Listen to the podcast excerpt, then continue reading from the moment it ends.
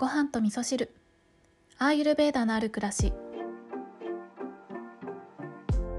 こんにちは、えー、今日は今日曜日の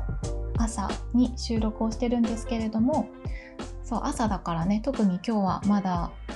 えー、朝ごはんを食べたぐらいで特に何もしてないんですけれども昨日の配信からね、えー、ちょっと経ちましたけど数時間が経ちましたけれどもあの昨日の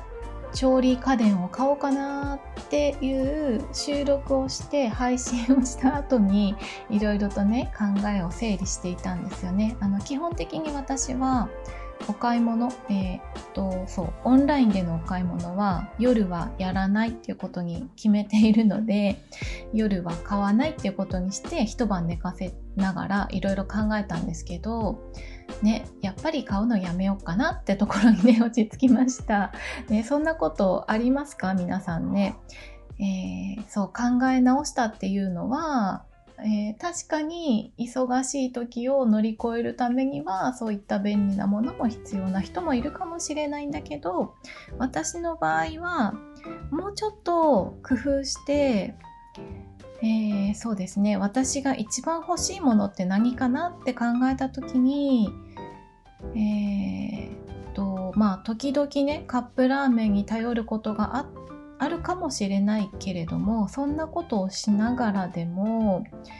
えー、やっぱりそうですねえー、っとこのねなるべく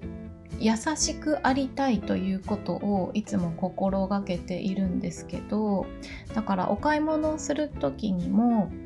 最後そのものがどうなっていくのかっていうそのものの最後をイメージしてからいつも買うんですけど誰かにあげて喜んでもらうことができるものなのかとか最終的には、えー、埋め立て地に行くのか、えー、燃やして地球に帰っていくものになるのかとか、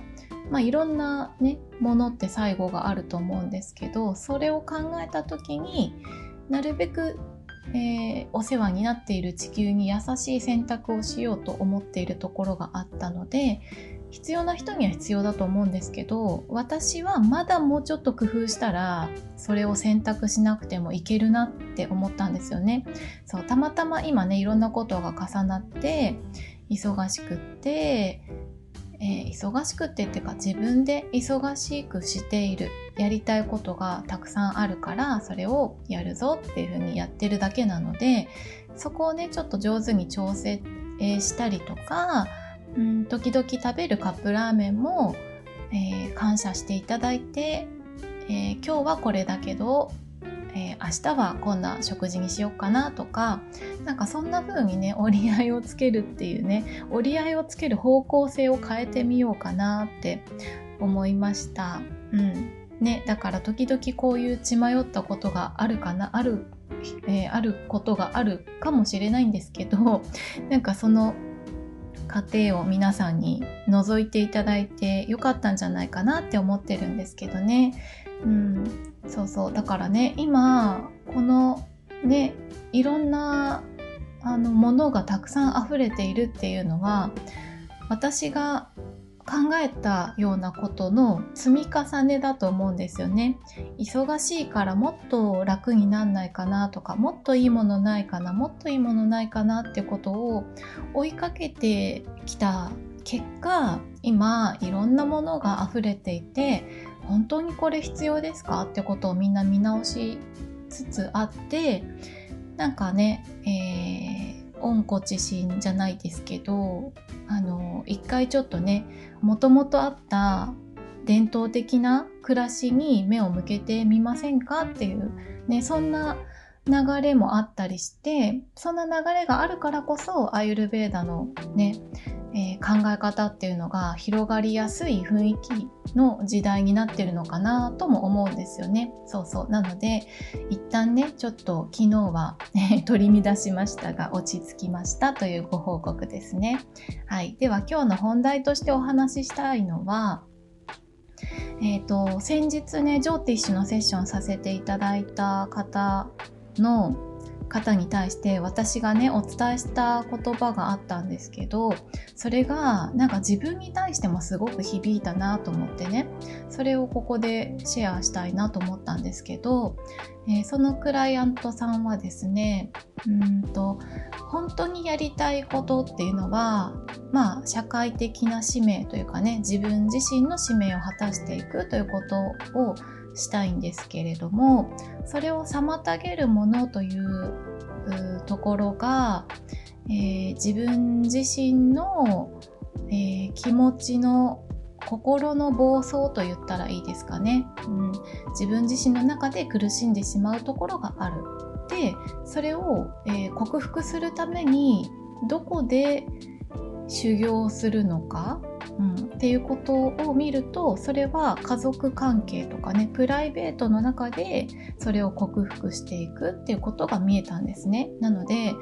ー、っと表舞台は社会なんだけど裏で稽古するところっていうのはプライベートだっていうとこが見えていたんですよね。そうそれで私もねあ私にとってはどうなのかなってことを考えたんですよね。うん、で私の場合は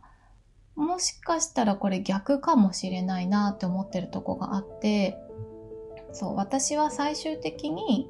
えー、家族であったり家族のようなコミュニティを作ったりとかっていうことをしたいっていうことがあるんだけどでもそれを妨げている自分のネガティブポイントを克服するためにえー、お金をもらってやってるようなお仕事今までやってきたようなお仕事、うん、社会の仕組みを使って、えー、お金を稼いでいくというか自分の生活に必要なものを得ていくためにやること、うん、それが私の修行の場というか稽古場になっているなって思っていて、うん、だからね、その乗り越えなきゃいけないものっていうのは自分が、えー、離れられない場所にあってそこで、えー、それを克服されするための修行をしなさいねっていうことを与えてもらってるんだなってことをねそう私自身に置き換えてもね考えていたところなんですよね。だから皆さんはどうでしょうかね。本当にやりたいことがあったとしてえー、それがね、まあ、うまくいってるかいってないかはちょっと人それぞれだとは思うんですけれども、えー、皆さんそれぞれにいいとこもあれば悪いとこもあって何かね人生を妨げているようなものであったりどうしても外れないような自分にかけている制限みたいなものがあったりすると思うんですけどそれをね、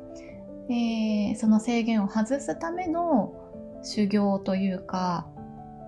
うん向き合う場所って言ったらいいですかね。それが、えー、社会でやっているお金を稼ぐところなのか、えー、はたまたね、家族関係とか夫婦関係とか、えー、兄弟とかね、逃げられない場所にきっとあるはずなのでね、そこを、そこと向き合ってみるっていうことをするとね、なんか見えてくることがそれぞれにね、あるんじゃないかなって思いました。はい。ということで今日は、なんかまたね、いつもの独り言なんですけれども、ジョーティッシュのセッションをしているとね、あの、人様のチャートを見ながらいろいろと考えさせていただくことがたくさんあって、まあでもそうですね、ジョーティッシュのセッションしている時っていうのは、もうほぼほぼ私は自分自身の中空っぽにして、でその方のご自身に自分を重ね合わせるような体感を持ってお話をしているのでいろんな人の人生を一緒に体験しているような感覚になるんですよね。そうだからね気がついていくことがねとっても多いですね。うん。はい。そんな感じでね思ったことを今日はお話しさせていただきました。それでは皆さん今日も良い一日をお過ごしください。今日も聞いていただきましてありがとうございます。